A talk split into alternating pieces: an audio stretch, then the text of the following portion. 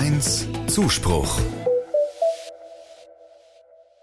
Es wird Herbst. Schon seit Wochen sammeln sich Störche und Stare. Für den heutigen 8. September gibt es die alte Regel, Mariä-Geburt ziehen die Schwalben fort. Mariä-Geburt, das Fest ist auch im Katholizismus ziemlich außer Gebrauch. In religiösen Kalendern findet es sich noch, im christlichen Alltag spielt es kaum noch eine Rolle. Und den Schwalben ist es vermutlich auch egal, wie der Tag heißt, an dem sie gen Süden aufbrechen.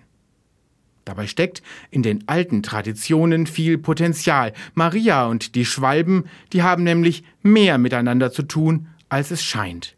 Obwohl Maria oft mit einer Taube, dem Symbol des Heiligen Geistes, dargestellt wird. Lange Zeit galt sie als unerreichbares Vorbild für Frauen, sich ein- und unterzuordnen, eine Ikone des Patriarchats. Maria als demütige und gehorsame Frau, selbstlos und opferbereit bis zur Selbstverleugnung.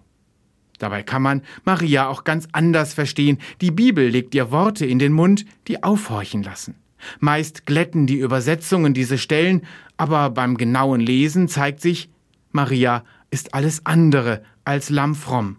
Sie war eine Erniedrigte, der Gerechtigkeit widerfuhr, ein Prototyp der Autonomie, kein Urbild der Unterordnung.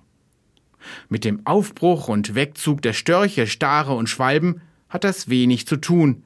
Der Naturrhythmus ist eine ganz andere Liga gewissermaßen. Oder doch nicht?